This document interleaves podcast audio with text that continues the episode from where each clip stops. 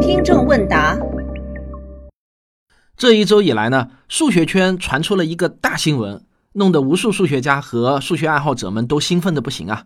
有等着见证历史时刻的，也有等着看笑话的。当然呢，最多的就是等着看热闹的人。我嘛，当然只能算是等着看热闹的人啦。事情呢，大致是这样的：九月二十日当地时间十二点零四分，北京时间晚上六点零四分，德国海德堡论坛的官方推特发了一个推，宣称有一位英国数学家证明了数学界皇冠上的明珠黎曼猜想，并且要在九月二十四日这一天公开演讲，宣布他的证明方法。这条推特以光速瞬间传遍了全世界。有些人可能奇怪了，这个我们中国人好像都知道，数学皇冠上的明珠不是哥德巴赫猜想吗？哎，兄弟啊，醒醒吧，那是传说。哥德巴赫猜想在数学界的地位其实很低，既不是希尔伯特二十三问题，也不是千禧年七问题。出了中国啊，知道哥德巴赫猜想的人那就不多了。真正的明珠是黎曼猜想，它是当之无愧的，因为它是希尔伯特二十三问题和千禧七问题中唯一重合的问题。也是千禧七问题中的第一个。克雷研究所开出的悬赏金额是一百万美金。但是啊，在数学圈中也有一个梗，问这世界上最难挣的一百万美金是什么？答：挣黎曼猜想。第一个挣是挣钱的挣，第二个挣呢就是证明的证了。我那天早上一爬起来就被这条新闻刷屏了，实在是太太太火了。所有人都在翘首以盼四天后的海德堡获奖者论坛演讲。今天呢是九月二十六号了，演讲会呢已经开过了，证明论文也公布了，这事儿呢就暂时告一个段落了。于是啊，就有很多听众来问我，黎曼猜想到底是咋回事儿啊？证明成立吗？那一百万美金他到手了吗？密码学是不是完蛋了？等等。那今天的节目呢，我就要来做一期跟黎曼猜想有关的专题了。首先我要说明一点啊，本期节目的稿子呢，我还得到了贵人相助，他就是大佬李聊数学，微信公号和电台节目都叫这个。大佬李聊数学，李是木子李。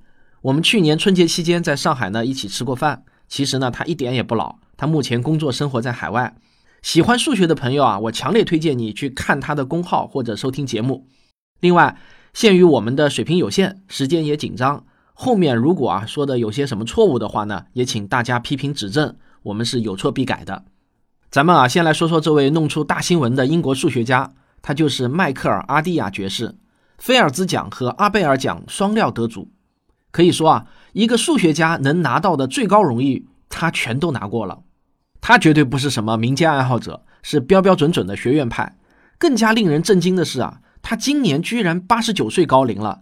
按咱们中国人的算法，今年那是过九十大寿啊。九月二十四日当地时间的上午，老先生颤颤巍巍地走上了位于德国海德堡市的一个学术论坛，做了一次四十五分钟的演讲。在这次演讲中呢，阿蒂亚爵士宣称他证明了一个困扰人类一个半世纪的难题——黎曼猜想，并且是一个简单的证明。他这话说的那真叫是理性、客观、公正啊，一点也不谦虚，也不骄傲。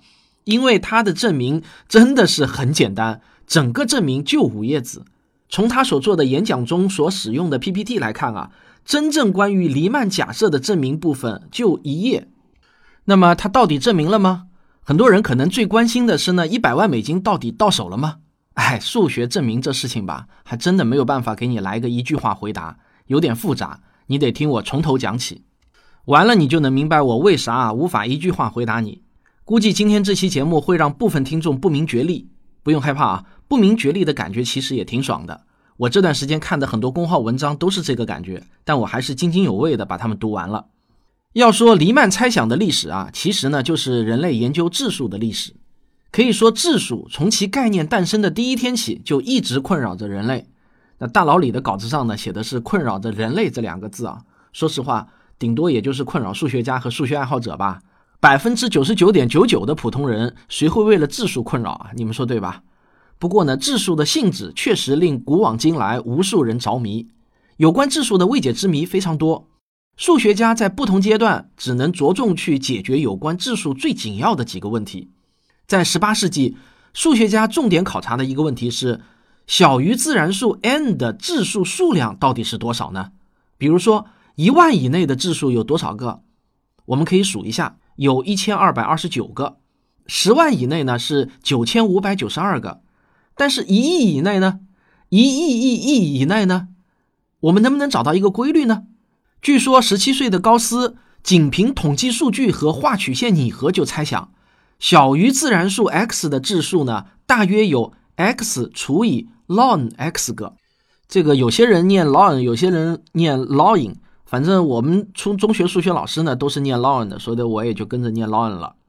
有些人可能忘记这个 ln 是什么鬼了，它就是以 e 为底数的对数，不是一二三四的那个一啊，是 a b c d e 的 e，这是一个无理数，就好像圆周率派约等于三点一四一五九二六五三五八九七九三二三八四六二六四三三巴拉巴拉巴拉，是不是？那这个 e 呢，就约等于二点七幺八二八幺八二八四五九巴拉巴拉巴拉，一直往下无穷。ln x 的意思就是说啊。e 的多少次方等于 x 呢？比如 ln 一万的意思呢，就是二点七幺八的多少次方等于一万呢？答案约等于九点二幺。我们把一万代入高斯猜想，约等于一千零八十六，和实际的质数个数一千二百二十九就比较接近了。如果把十万代入高斯猜想，结果是八千六百八十六，和实际的质数个数九千五百九十二个也比较接近了。经过后来很多数学家的研究后，高斯的这个估计呢是正确的，但是大家也看出来了，它不够精确。后来高斯和勒让德不约而同的还提出了一个新的估计式，嗯，这个公式嘛我就没法念了，我放在文稿中了，大家自己一看就知道我为什么没没法念了啊，反正是太复杂了。这个估计式呢就被称作质数猜想，这个猜想到一八九六年被法国数学家。雅克·阿达玛和比利时数学家德拉瓦莱普森先后独立给出了证明。质数定理在没有被证明之前呢，就是数学中最重要的待解决问题，没有之一。而质数定理被证明后，黎曼猜想就变成了数学中最重要的问题了，也是没有之一了。黎曼猜想的出现时间恰好是质数猜想提出之后未被证明之前，同样呢，也是有关质数的分布问题。黎曼一八二六年出生于汉诺威王国。二十岁的时候，按父亲的意愿进入了哥廷根大学学习哲学和神学。但是呢，出于爱好，他去听了高斯在哥廷根大学的一些数学课程。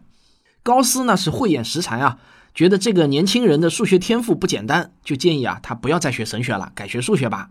经过父亲的同意后，黎曼就转入了柏林大学学习了两年数学。当时在柏林大学那可是名师云集啊。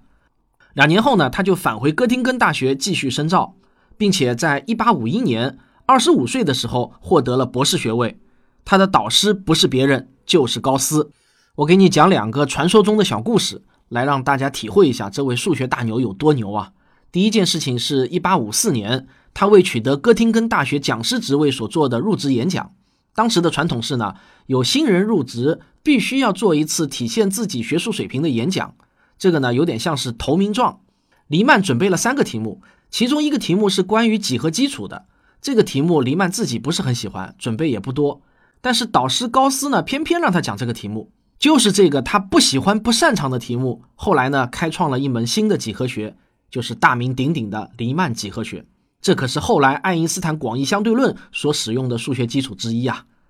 第二件事情呢，是在一八五九年，他当时呢是三十三岁。作为当选柏林科学院通信院士的回报，他发表了一篇论文，题目是《论小于给定数值的质数个数》。那这个标题听上去呢，就是质数猜想了。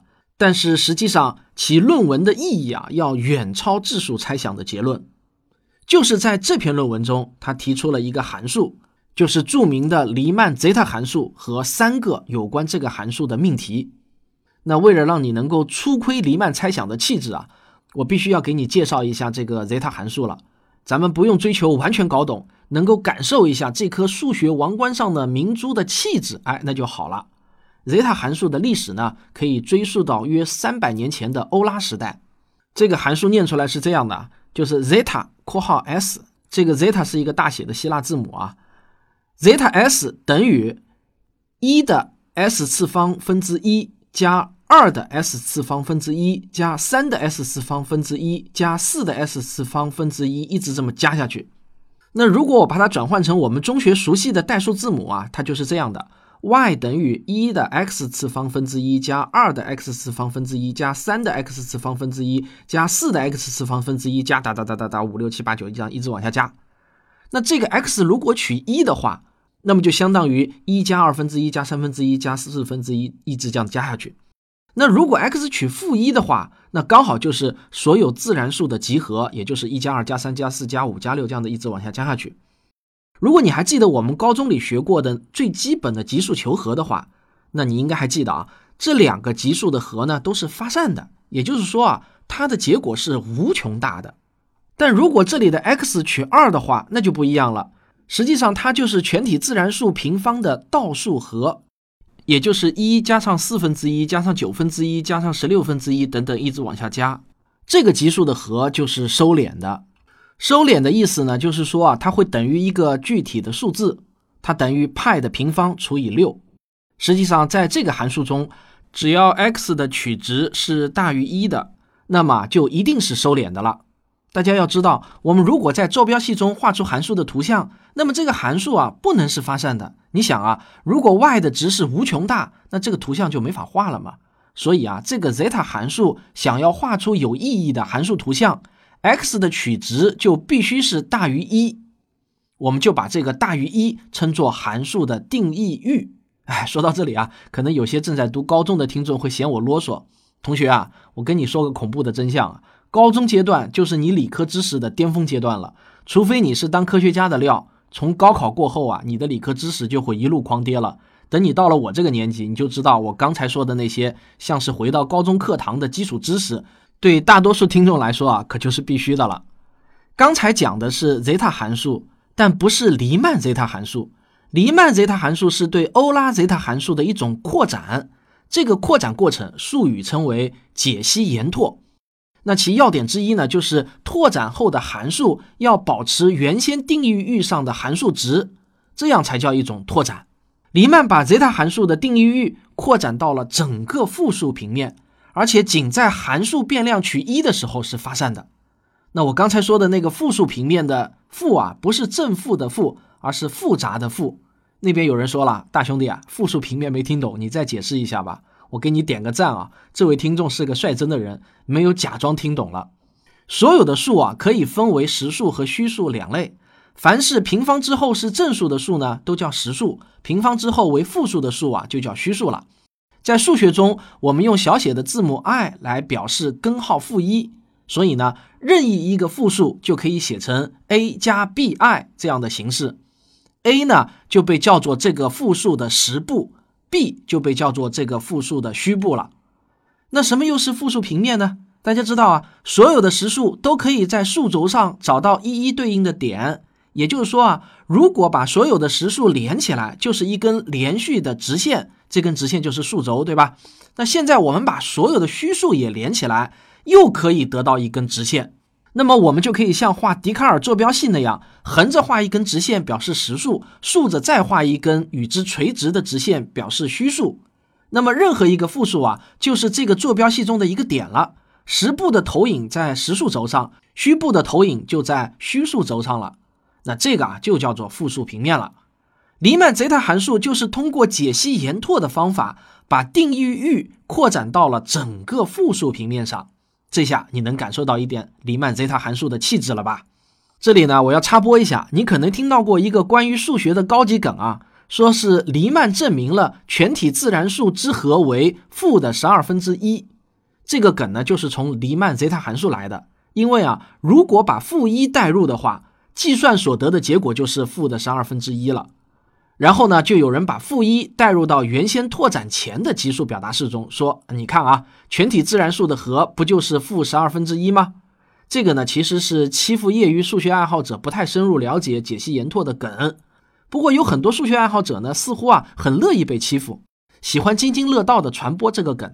你看，我今天不是又传播了一次吗？黎曼当然不会去搞这些小聪明，他专注于考察什么样的取值会使得函数的值为零。他把这个呢就称为 zeta 函数的零点。那考察下来啊，他就发现这个函数有一些很明显的零点，就是负偶数。如果你把负偶数带入黎曼 zeta 函数，那么就等于零了。这些结果呢是显而易见的，所以呢，黎曼把它称之为平凡零点。所以啊，我们还可以开玩笑说，全体自然数的平方和为零。但黎曼还发现这个函数有些不太明显的零点，他把这些零点叫做非平凡零点。对此呢，他提出了三个命题。第一个是，zeta 函数的非平凡零点都在十步大于零、小于一的带状区域中。后世呢就称为临界带，这个命题黎曼称为显而易见的普世结果。但后来人们发现啊，这一点都不显而易见。这个命题要一直到四十九年后，才由芬兰数学家梅林和德国数学家蒙格尔特证明。第二个是啊，zeta 函数非平凡零点几乎都在十不等于二分之一的这条线上。这里的“几乎”啊是一个数学术语。它的大致意思呢是不在这条线上的零点数量与这条线上的零点数量之比趋于零。第三个呢就是把第二个命题中的“几乎”两个字给去掉，也就是说，zeta 函数的非平凡零点都在十不等于二分之一的这条线上，这被称为临界线。这个命题就是著名的价值一百万美元的黎曼猜想。本期节目讲到一半了，黎曼猜想是什么？终于出来了。不知道你听懂了没有啊？我再给你总结一下，黎曼猜想就是说呢，黎曼在欧拉的一个叫做 zeta 函数的基础上拓展出了黎曼 zeta 函数。他发现，要让这个函数的计算结果为零，变量 x 的取值要么是全体平凡的负偶数，这里的负是正负的那个负，要么呢就是无穷多个不平凡的负数，这个负是复杂的那个负。如果把这些不平凡的负数给连起来，它们就会全部落在负平面上的一根垂直于实数轴二分之一这个点的直线上。嗯，简单来说啊，黎曼猜想就是一根超凡脱俗的金色竖线。怎么样，搞明白黎曼猜想了吗？我想啊，即便没弄明白，至少能感受到他的气质了吧？哇，好高冷的气质啊！这也就是为什么宣称证明哥德巴赫猜想的民间数学爱好者有许多许多。但是宣称证明黎曼猜想的民间数学爱好者呢，我是没有见过一个。不过大佬里说他姐见过几个，那是因为啊，黎曼猜想人家的气质太超凡了，一般的数学爱好者想弄明白这个猜想到底是咋回事都很困难的，更不要说去证明了。黎曼在提出黎曼猜想的时候是十分谨慎的，他的用词是很可能所有非平凡零点都全部位于十不等于二分之一的直线上。但不管怎样，黎曼的这篇论文体现了极为高深的数学修养和造诣。黎曼的数学水平那简直是深不可测啊！因为在他的文章中啊，经常会提到类似“显而易见”“不证自明”这样的字样，但其中有很多对于其他人来说啊，并不是显而易见、不证自明的。可这些内容后来大多数都被证明是正确的了。你说人和人的差距怎么就那么大？不过呢，天妒英才啊！黎曼在一八六二年染上了肺结核。这在当时呢，没有好的治疗方法。一八六六年，他在去意大利疗养的途中呢，就去世了，年仅四十岁。但是啊，还有比黎曼早逝更悲剧的事情，他留下的手稿大部分都被他的那个无知管家给烧掉了。哎，你看啊，雇一个有文化的管家多么重要啊！而留下的一小部分呢，被他老婆保留了下来，并赠送给了黎曼生前的好友，另一位德国数学家戴德金。你说这是幸运吧？可黎曼老婆后来又觉得黎曼的手稿里面啊有很多私人和家庭方面的隐私信息不便公开，于是呢他又反悔了，向戴德金要回了一部分手稿。在这些被要回来的手稿中，有一本小册子被认为十分重要。那本小册子是一八六零年左右黎曼在刚提出黎曼猜想不久后所使用的。很多人就认为那本小册子中呢有黎曼对 zeta 函数零点问题的重要思考和计算。但这本如同九阳真经一般的小册子啊，被黎曼老婆要回去后呢，就不知所踪了。这个啊，娶一个有文化的老婆也是很重要的。有人说那本册子后来被德国数学史学家哈根收藏了，但哈根一九四六年死于二战后十分混乱的德国，他的遗物呢也从未被发现过。但即使是在黎曼留下的不多的手稿中，也有一个惊人的大发现。黎曼提出黎曼猜想时，不像有些人认为的是凭直觉所得，而是扎扎实实的、认认真真的计算过黎曼 zeta 函数的大约前十个零点。也有人认为呢，达到了二十个。这一发现是在一九三二年。要知道，黎曼去世后其他人再次找出 zeta 函数零点的计算方法，可是花了四十四年。而且人们发现黎曼用的方法比当时一九三二年已知的任何零点计算方法都要先进啊！也就是说啊，黎曼领先了其他人大约七十年的时间之多啊！那请允许我再次膜拜一下这位大牛啊！我在做这期节目之前呢，我一直认为最牛的数学家是欧拉、高斯这些神人，我现在才知道啊，真正的神人那是黎曼啊！黎曼 zeta 函数的零点计算不但需要高超的数学技巧，还需要很多的耐心。要知道，那可是一个没有计算机的年代。但黎曼为什么还要那么如此费心的去手动计算 zeta 函数的零点呢？就是因为他明白黎曼猜想的重要性。这个重要性在于黎曼猜想与质数分布有极大的关联性。前面我说过，质数定理给出了小于自然数 n 的质数数量。但是如果证明黎曼猜想，我们就不但能知道质数的数量，而且还能知道质数的分布情况。就好像概率学当中，我们知道随机变量可以是均匀分布、正态分布等等，那我们同样也可以问质数的分布到底是怎么样的规律？黎曼猜想呢就能回答这个问题。另一方面啊，从黎曼猜想诞生至今一百五十多年以来，人们发现有上千个命题可以从黎曼猜想中推导出来，以至于人们经常把黎曼猜想当作是真命题来使用了，所以它也被称为黎曼假设。像是数学里一只会下金蛋的鸡，所以呢，可想而知，如果黎曼假设被证伪了，那将是人类对质数认知的一次重大打击啊！上千个命题中有一大半会被挂掉，也就是那些以黎曼假设为必要条件的命题。到目前为止呢，人类对黎曼猜想证明的最佳结果是一九八九年美国数学家康瑞得出的，他的结果是 zeta 函数至少有约百分之四十的零点在临界线上。那这与最终结论需要的百分之一百还有非常大的差距。说实话，在数学中，哪怕证明了百分之九十九，但距离百分之一百那还是无穷远。另外，人们也用计算机计算了黎曼 zeta 函数的上万亿个零点的位置，没有发现一个例外。很明显，继续计算呢是毫无意义了。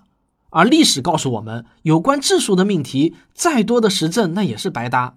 数学家曾经发现过一个关于质数的命题，它的反例会发生在 e 的七百多次方这种恐怖的大数字之后啊。另外一个大家熟知的事实是，两千年的时候，美国克雷数学研究所提出了千禧年七大数学难题，每个问题悬赏都是一百万美元。黎曼猜想当然位列其中，而且是排在第一个。这七个问题都是当今数学中最为困难，也是最有价值和意义的七个问题。到现在呢，仅有庞加莱猜想被解决了。关于证明黎曼猜想的困难程度，我还可以举两个例子来证明。一个呢是关于高斯类数的命题，这个命题听上去有点这个拗口啊，但是它的内容其实不重要，关键是这个命题的证明模式是这样的：如果黎曼假设成立，则这个命题成立；如果黎曼假设不成立，则这个命题也成立。所以这个命题成立。但是黎曼假设是否成立，我们还是不知道。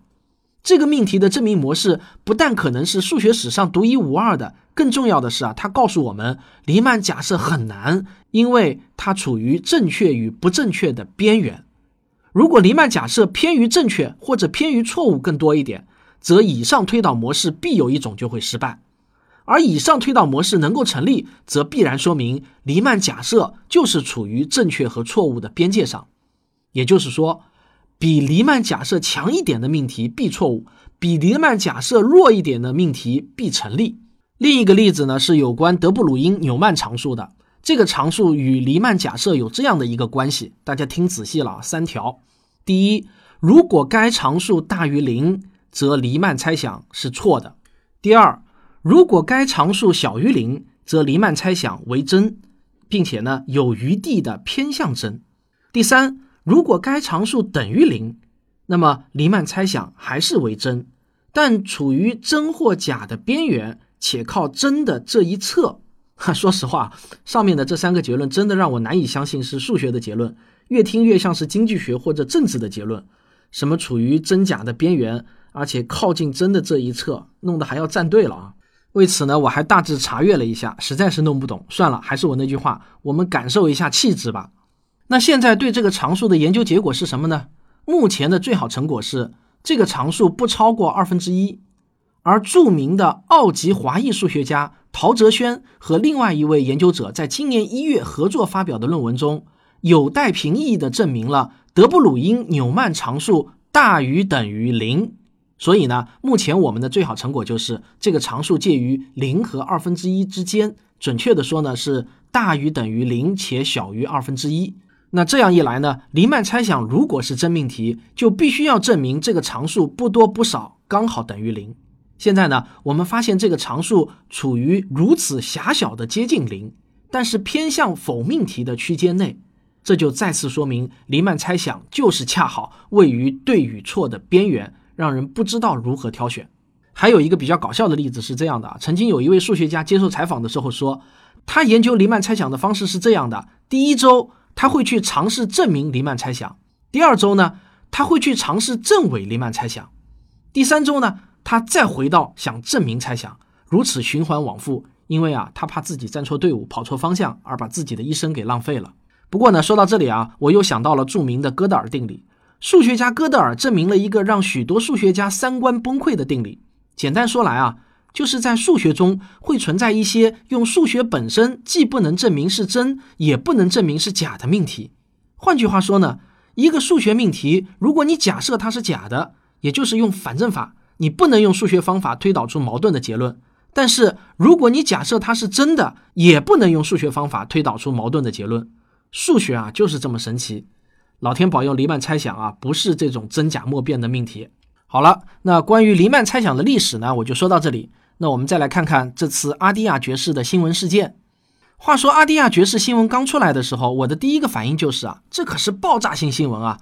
那我第一时间呢就去尝试搜索英文相关的报道，但是第一天的时候居然没有任何报道，这不是一个好兆头。第二天总算有一些报道了，其中《新科学家》杂志说。他们询问了一些数学家的意见，但是所有人都拒绝评论。但是网上的评论呢，大多是持悲观态度的，给出的理由通常是下面这样四个：第一，阿蒂亚的讲座只有四十五分钟，那么这么重大的话题啊，四十五分钟的规格显然是太小了。对比一下怀尔斯公布费马大定理证明的讲座，那可是搞了三天，每天净演讲的时间至少有三个小时。第二，阿蒂亚已经八十九岁了。而当代数学家在六十岁以上做出重大贡献的几乎没有。其实呢，我就是没有听说过。但是加个“几乎”两个字呢，保险一点。有些人可能会说张益唐，他是在五十八岁推动了孪生质数猜想的研究的例子，但这个呢是被认为是一个例外中的例外。第三，阿蒂亚最近几年多次声称证明了一些命题，但都没有被同行所接受。比如二零一六年一篇名为《不存在复数六球面》的文章就是这样。第四，阿蒂亚声称有一个简单的证明，但历史上啊，持续很久未证明的命题基本上没有任何最终会出现简单证明的例子。